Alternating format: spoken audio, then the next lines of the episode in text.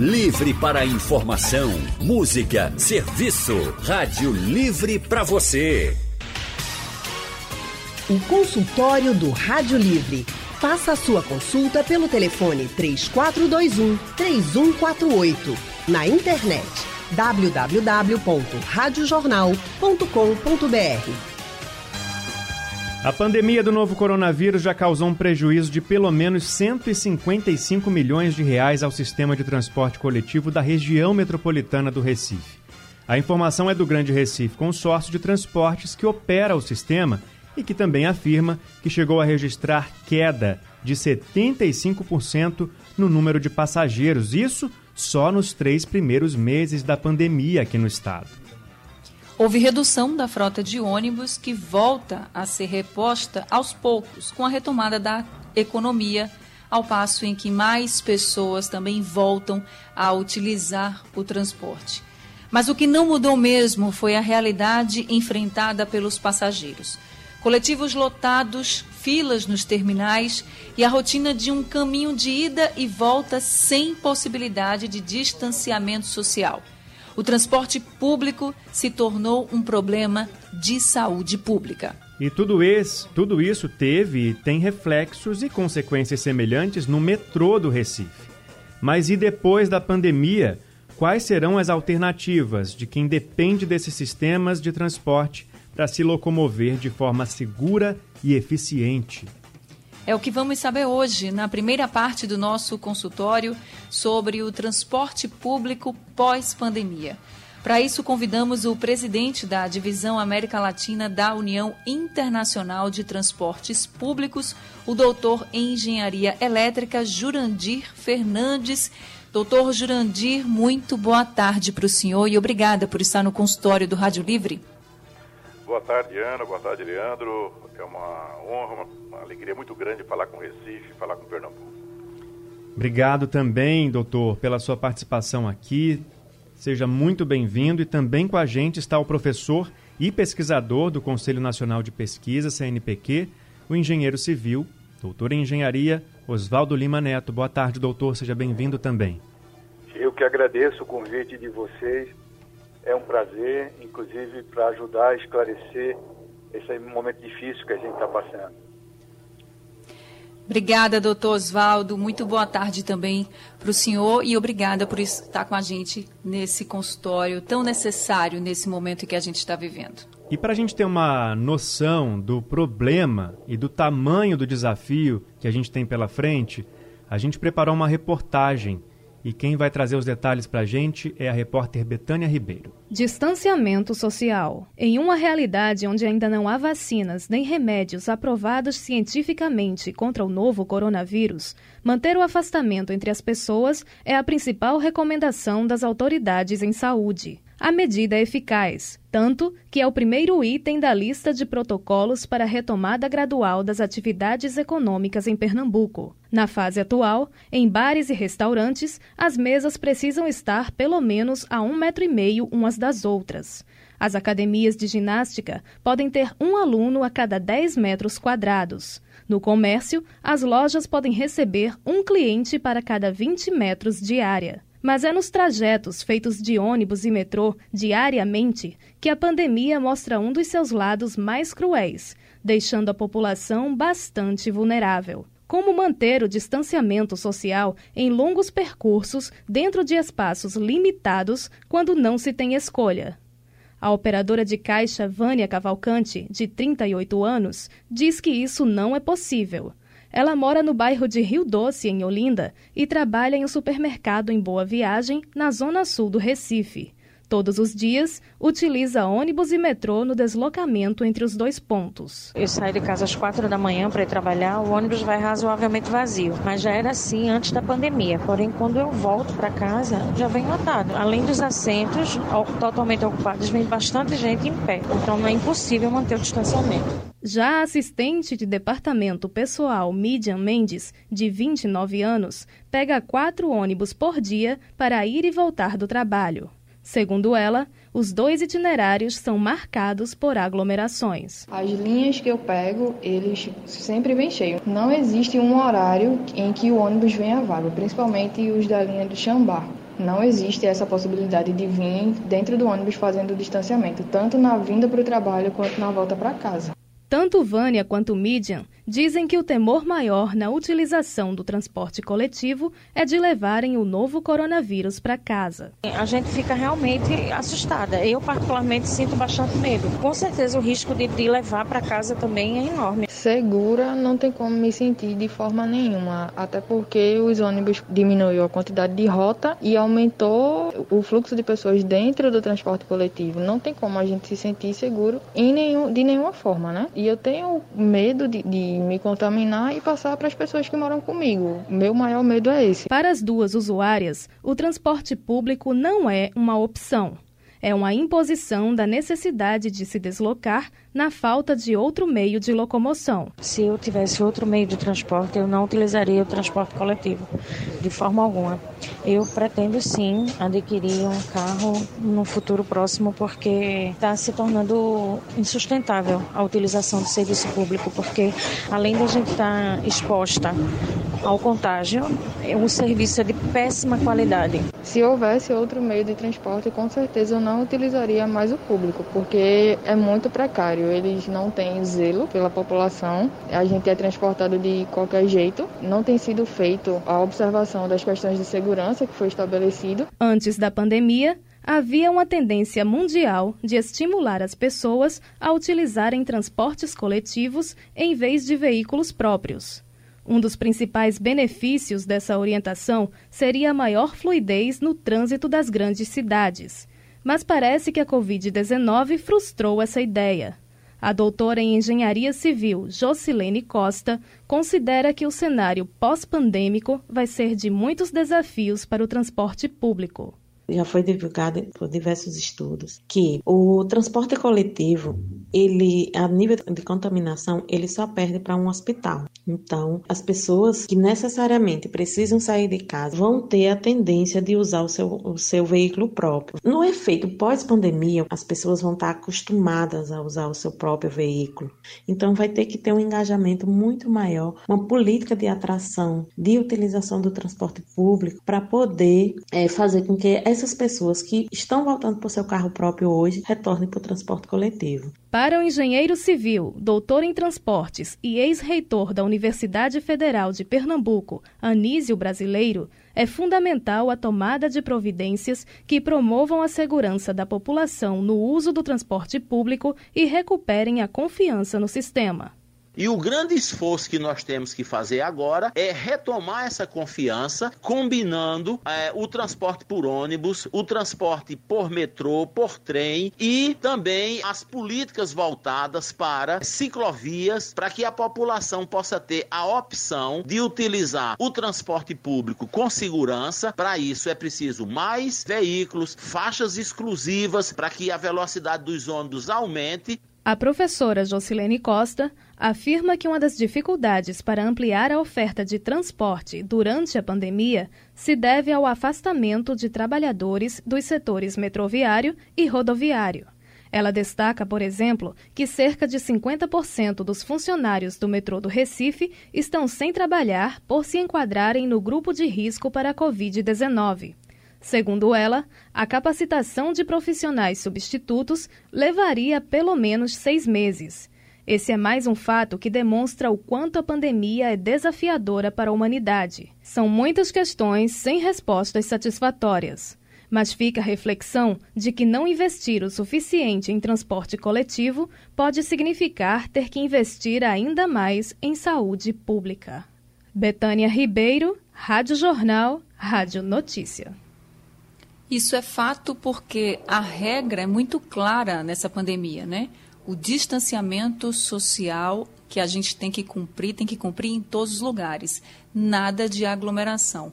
Mas a pandemia só fez agravar esse problema que é muito antigo, principalmente no transporte público. Doutor Jurandir, como é que a gente fecha a conta de muitos passageiros e poucos veículos para atendê-los? É, você percebe claramente pela matéria que é um problema é, bastante complexo. Mas eu tenho duas observações, ou até três. A primeira delas, nossa pandemia não é permanente. E estão aí já três vacinas em curso, é, duas delas com, na fase 3, duas delas na fase 3, inclusive aqui no Brasil, a terceira na fase 3 no exterior. Enfim, haverá uma acomodação melhor, essa, essa mesma matéria, se nós estivermos aqui fazendo, se Deus quiser, o ano que vem, na mesma época, nós estaremos um pouco mais é, calmos para poder analisar. Hoje nós estamos no meio de uma pandemia gravíssima e o emocional também está forte. O segundo aspecto que eu notei é muitos da matéria falam que é, vão voltar para o carro ou vão comprar um carro. Um momento. Olha bem para a situação brasileira, nossa população hoje, metade, 47% da população ativa, economicamente ativa do país, a chamada PEA pelos economistas, 47% está desocupada grande parte desempregada, grande parte, como os vendedores ambulantes, não tem como exercer a profissão, então a, a questão financeira, econômica da população brasileira é grave. Aliado a tudo isso, não vamos nem discutir o resto, há também um desequilíbrio monumental na distribuição da renda no Brasil. Então há um terceiro fator que ninguém falou, ninguém comentou. Eu gostaria de explorar um pouco isso até com meu colega, eu gosto demais, com Oswaldo é, ninguém falou no planejamento urbano. Será que não há que se repensar também a questão da distribuição espacial, o uso e ocupação do solo de uma forma mais racional, mais inteligente? Por que, que temos que morar tão distante do local de trabalho? Por que, que nós também não investimos ou não há políticas públicas de uma, uma distribuição melhor dos empregos? Fazer com que a população tenha que se deslocar durante tanto tempo, até mesmo horas, dentro de um transporte coletivo. Então, é nesses aspectos que eu gostaria de continuar nossa fala aqui e dando expectativa e umas esperanças bastante positivas. Está transformando o transporte público? Sim. Precisa melhorar? Muito. Estamos caminhando para isso? Sempre.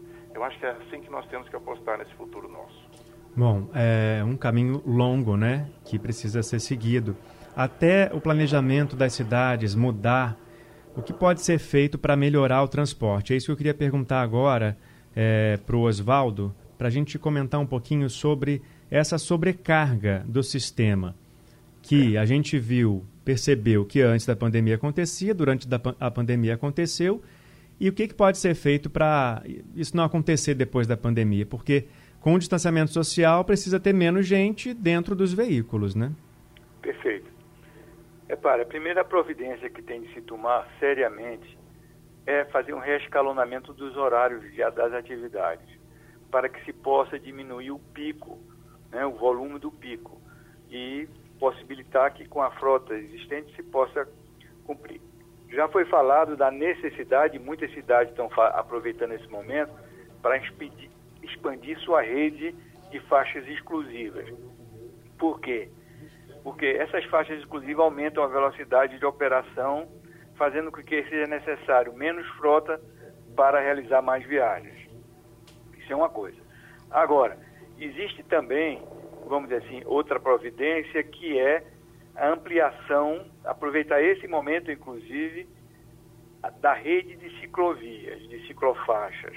Né? Recife ainda não dispõe de uma rede fechada apesar de ter se aumentado o número de faixas exclusivas, de faixas para bicicleta.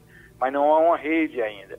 E não é só isso, é incentivar, né, fazer com que haja publicidade, informação, para que as pessoas usem, porque a bicicleta, ela é o meio ideal nesse momento, porque ela mantém o distanciamento social, ela ajuda na saúde, você tem uma série de efeitos positivos, tá certo?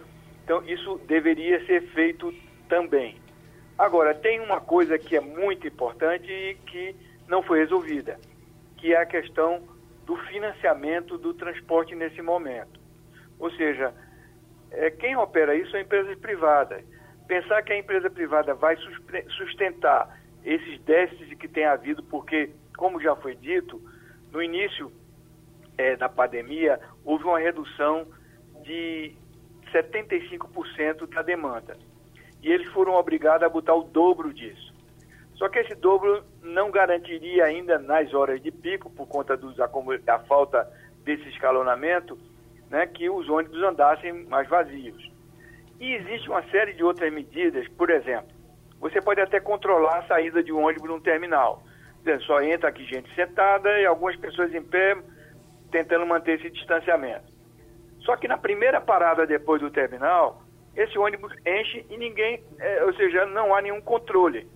Então, Essa é inclusive um, é inclusive um relato muito comum aqui no nosso programa dos ouvintes que reclamam dessa situação. No terminal tá E não tem certo. como fiscalizar, né? Era longo... uma cobrança muito antiga então, também. E ao longo então, do caminho existe, vai enchendo. O que é que acontece? O órgão responsável pela gestão do sistema, que é o Grande Recife Consórcio, ele não tem nem pessoal nem meios técnicos suficientes que já existem para controlar essa, essa ocupação. Agora me parece que eles vão, vão, eh, vão se juntar com empresa de tecnologia aí no sentido de tentar é, é, garantir que haja durante todo o percurso né, um número é, porque também não é muita coisa muito difícil. Se tem hoje tecnologia, se você mede a entrada e saída dos passageiros, o próprio, o próprio motorista, quando excedesse aquilo, ele botaria uma luz vermelha e seguia a viagem. Mas isso ainda não existe. Bom, são algumas ideias do que a gente pode ver pela frente. O senhor falou sobre financiamento de transporte. No próximo bloco, a gente fala mais um pouco sobre essa alternativa. A pandemia do novo coronavírus impôs uma série de desafios para o transporte público, a manutenção desse serviço essencial para as cidades. O financiamento do transporte público é um dos meios que podem ser usados para salvar o sistema depois da pandemia, é o que afirmam alguns especialistas, e existem várias formas de fazer esse financiamento. De uma forma geral, a maior parte dessas formas é aumentar a despesa para quem tem carros, restringir também a circulação das pessoas que usam os automóveis. Junto com a gente hoje discutindo esse assunto estão Oswaldo e Jurandir, Oswaldo do Lima Neto e Jurandir Fernandes, são especialistas na área da mobilidade. E aí eu pergunto para o Oswaldo, quais seriam as formas mais eficientes para financiar o transporte público a curto prazo, para a gente ver um resultado rápido? Olha, a curto, a curto prazo não há outra saída senão o, o poder público é, bancar, através de subsídio, através de outra forma, esse buraco que está ficando entre.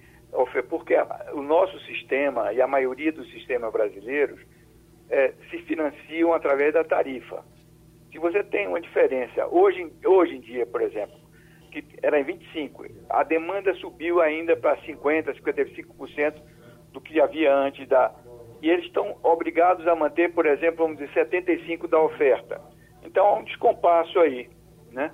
E esse descompasso teria de ser bancado, eu diria, principalmente pelo governo federal. Infelizmente a gente tem duas pandemias, uma é a Covid e a outra é um cidadão chamado Bolsonaro, né?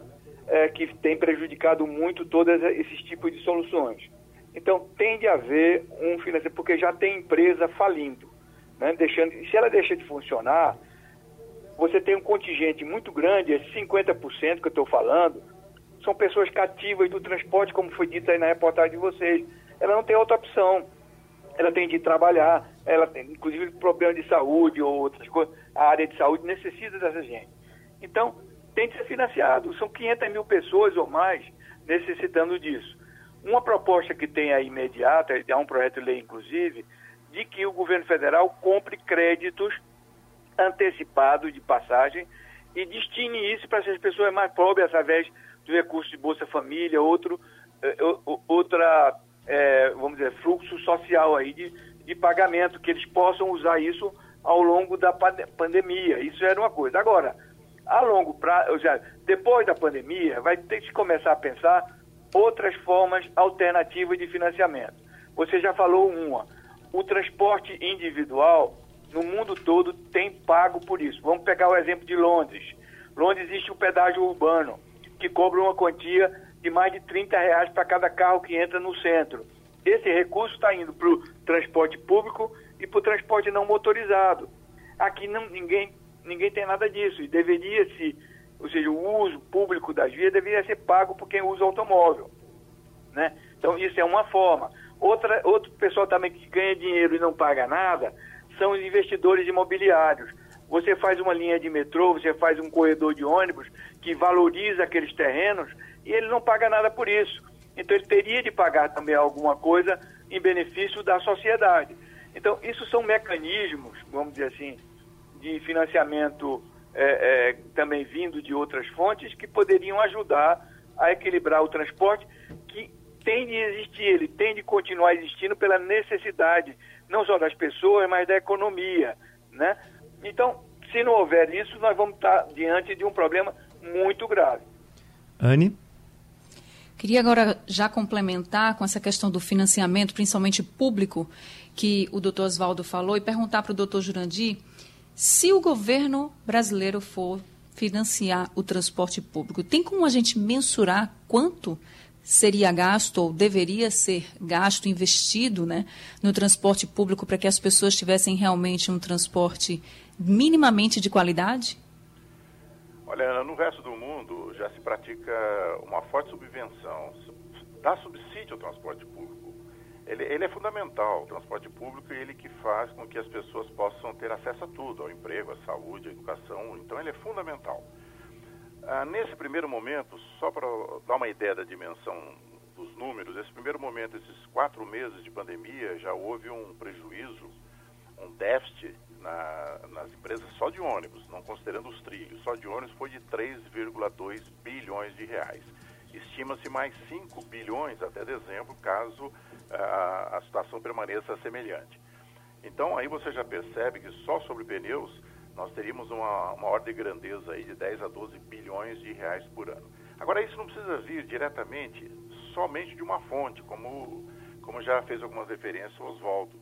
Nós temos que buscar fontes de outras naturezas. Por exemplo, é isso que é praticado no mundo, ele citou o caso de Londres, é você também penalizar o uso individual, o uso do carro, de forma individual, indo para regiões congestionadas.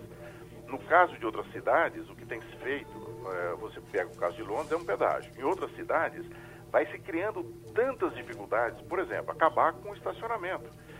Com que direito o cidadão, tendo um carro, ele vai no centro da cidade, estaciona e fica lá o dia inteiro o carro ocupando aquele espaço físico tão nobre no centro da cidade. Então, não há mais estacionamento. Há dificuldades, esses estacionamentos se transformaram todos em faixas de ônibus, em ciclovias. Esse é um outro aspecto. Um aspecto também é fazer com que eh, os aplicativos, está vendo que eu estou procurando sair fora de, do governo simplesmente estar ele bancando, porque pode dizer que não tem dinheiro. Então vamos buscar outras fontes. Os aplicativos que aí estão, tanto Uber 99, Cabify, Lyft, etc, etc, eles não estão pagando absolutamente nada para o setor público, porque eles usam a estrutura viária, eles usam muitas vezes o embarque e desembarque, espaços, então eles também devem dar uma parcela daquela receita para que a gente possa investir em transporte público. Então hoje, né, na data de hoje, nessa quarta-feira, no Congresso está sendo aprovado, está sendo discutido um projeto de lei para resolver a questão do curtíssimo prazo. É, isso que foi feita essa referência de se comprar, o governo compraria alguns passes, algumas passagens de ônibus para depois distribuir e com isso injetaria cerca de 4 bilhões de reais no setor todo, principalmente nas cidades com mais de 300 mil habitantes no Brasil, todas as capitais e outras cidades. Agora, há que se pensar também no pós-pandemia. Então, todos esses outros elementos têm que ser levados em conta. Só acrescentaria algo que, a meu ver, é fundamental também. Não há que se injetar simplesmente recursos sem melhorar uhum. a eficiência. Porque senão você vai pagando, pagando, pagando, pagando pela ineficiência. Então tem sim que investir pesadamente em faixas exclusivas, tem que se investir em aplicativos para o transporte coletivo. Quando eu falo em aplicativo, não estou falando em Uber, estou falando de aplicativo para o transporte coletivo. Como vocês têm na cidade de Recife, já tem o, o Movit, eu tenho o Citamob, que faz com que a população ela se sinta mais bem orientada e informada e possa também interagir fazendo reclamações online. Porque o que falta muito é que a reclamação, o defeito detectado, o ônibus que não veio, a quebra do horário leva muito tempo para chegar no órgão público e do órgão público chegar na concessionária. É o órgão público chamar a responsabilidade para si, né, doutor Jurandir, de dar o transporte público de qualidade para até mesmo poder cobrar das pessoas que utilizam o transporte, a malha viária, enfim, todo o nosso sistema para que a gente tenha realmente esse transporte. Agora, eu lhe pergunto, como é que a gente faz isso num governo onde a privatização, a ideia da privatização é muito prevalente? Por exemplo, o metrô está para ser privatizado. E o metrô é um dos principais meios de transporte aqui em Pernambuco e em vários outros lugares do país e do mundo. Então, como é que a gente inverte essa lógica? É, o, na verdade, eu acho que a palavra que a gente vai ter que fazer acontecer não é privatizar, é conceder, é uma concessão. Eles prestam serviço, mas o patrimônio continua tudo sendo do Estado. Mas o governo não... precisa ter essa ideia também, né, de que a responsabilidade é dele também. Não há dúvida, por isso que eu digo, é uma concessão. Não, ó, tome que o filho é teu, leve embora, privatiza, tchau. Não. Tem que ser uma concessão com todo o rigor que as concessões têm que impor.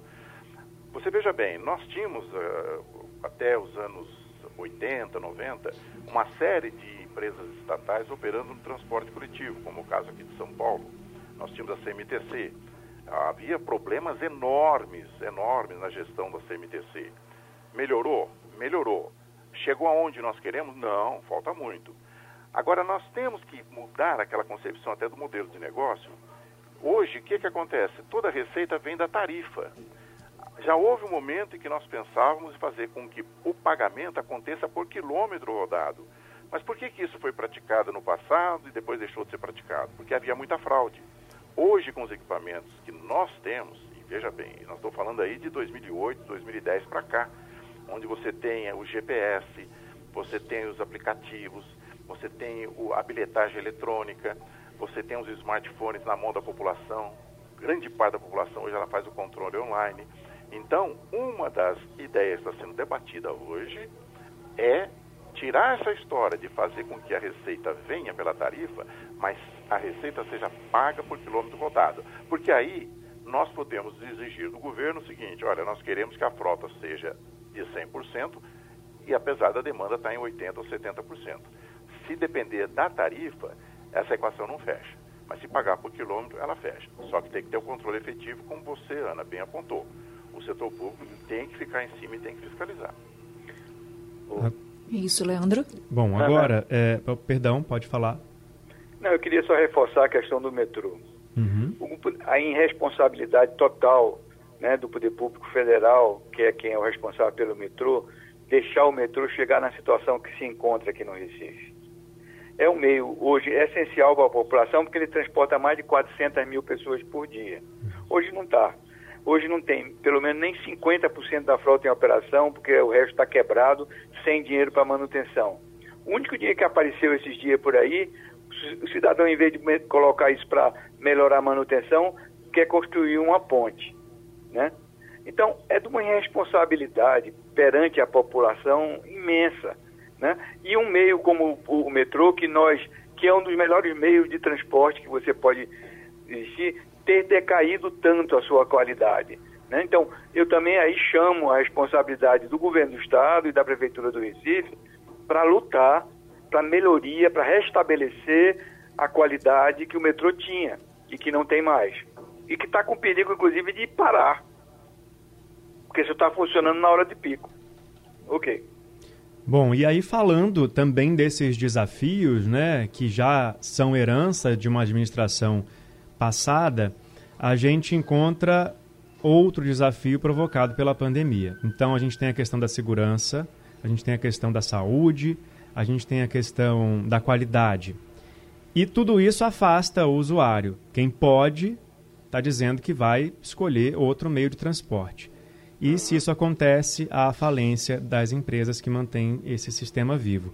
Como fazer para que o sistema de transporte público seja mais uma vez atraente para o cidadão, para a pessoa que precisa se locomover, para que ela volte a confiar, ter segurança e usar o transporte público para que ele não venha a, a falir no futuro pós-pandêmico? Eu acho, a gente já falou disso, ou seja, a primeira coisa é garantir que haja um financiamento correto.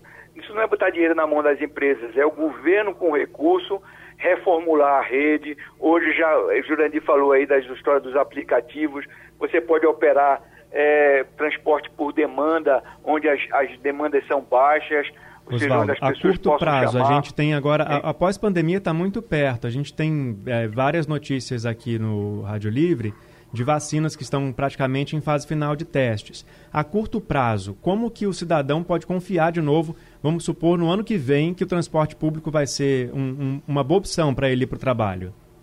É isso que eu estou colocando, ou seja, você tem de garantir que não, não se volte a praticar os índices de ocupação que se praticava antes, que era de seis passageiros por metro quadrado. Isso não pode, né?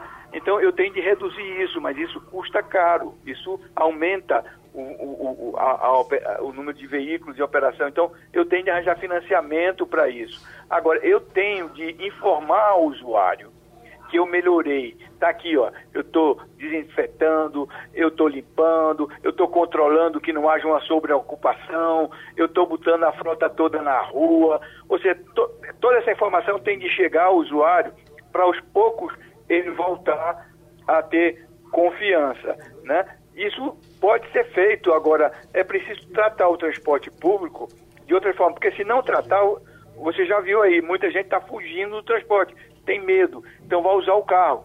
As ruas já não cabem mais de, de congestionada. O congestionamento de trânsito provoca uma crise ambiental também, que nós nós propusemos a colaborar e não estamos fazendo nada. Quer dizer, essas coisas, é, o que é que necessita? Nós temos uma lei de mobilidade bota em ação essa lei. Essa lei permite financiamento, permite inverter a lógica, dando prioridade à, à pessoa que anda a pé, de bicicleta e de transporte público. Né? Então, essas coisas, nós temos os mecanismos, nós precisamos é ter vontade política de encarar esse problema como sério, tanto para a população como para a economia, e tentar resolvê-lo. Pronto, e Jurandir, só para a é, gente eu... encerrar agora, porque nosso tempo está acabando, infelizmente. Em quanto tempo se teria um transporte público ideal, quanto tempo seria gasto para que ele se transformasse no transporte público dos sonhos dos passageiros? Olha, esse é um processo. Se você pega imagens dos anos 50, dos anos 40, em que a população brasileira era ínfima, a população urbana, nós éramos um país rural, você já vai ver congestionamentos de. Desculpe, congestionamento também, mas havia aqueles ônibus, os bondes superlotados, etc, etc, etc. Vamos evoluindo, vamos evoluindo. Agora, não há como dar um prazo definido. Eu, eu julgo sempre como um processo. Indo na linha agora do curto prazo, logo depois da pandemia, eu acredito que o melhor será pensarmos num bloco, não só no transporte, mas é um bloco. A questão da saúde, a questão da sanitária, a questão uh, de todo esse processo que nós descobrimos é, muito mais claramente, escancaradamente agora, que o Brasil tem tanta carência na questão do saneamento público, etc, etc. E no transporte, isso mesmo, mostrar que as empresas, tanto a nível do Estado quanto as empresas particulares, elas estão altamente preocupadas e fazendo aquilo que determina as regras da, da, da saúde, as regras sanitárias, a vacina vai dar um alívio também, e agora acabamos de ouvir que pode começar um processo, tanto na Fiocruz quanto aqui no Butantan, a partir de dezembro de começar a produzir. Então a gente pode talvez já ter um processo de início de vacinação a partir de março, abril. Nós imaginávamos só isso no segundo semestre do ano que vem. Então, com todas as expectativas mais positivas, nós vamos a pouco e pouco arrumando a casa. Agora, insisto, isso é o curtíssimo prazo. Agora, nós temos que continuar investindo pesado em transportes. O carro, gente, veja bem, vamos falar que todos temos muito falado nisso, mas vamos repetir. O carro foi um fracasso em termos de urbanismo. Ele teve uma função importante no século passado, no início, na liberdade, de você poder ir e vir, e o próprio carro matou essa liberdade de ir e vir. As cidades não comportam que cada um pense em ter o carro próprio. Isso é inviável. Bom, infelizmente nosso tempo acabou mesmo e tudo isso que a gente conversou passa pela questão do planejamento urbano que foi colocada pelo Jurandir no começo da nossa entrevista e esse assunto vai ser tratado amanhã, na segunda parte desse consultório especial sobre transporte público pós-pandemia. Doutor Jurandir, muito obrigado pela sua contribuição com a gente hoje. Eu que agradeço, um abraço e parabéns a vocês pela iniciativa. Doutor Jurandir, muito obrigada, viu, por todas as suas contribuições, orientações e também ideias para que a gente possa inverter essa lógica e para que os governos, né, tanto na esfera estadual, municipal e também federal, possam olhar de fato o transporte público e não fazer de conta que ele não existe. Muito obrigada, doutor Jurandir, e muito obrigada também ao doutor Oswaldo por ter participado desse consultório, também trazendo contribuições importantíssimas para esse debate sobre a mobilidade. Obrigada, doutor Oswaldo. Eu que agradeço, agradeço pelo convite. Muito obrigado, viu, doutor Oswaldo, pela sua participação aqui também. Sejam sempre muito bem-vindos aqui ao Rádio Livre. Se você quiser ouvir o consultório de novo, é só esperar um pouquinho, daqui a pouco ele está disponível no nosso site, também nos aplicativos de podcast.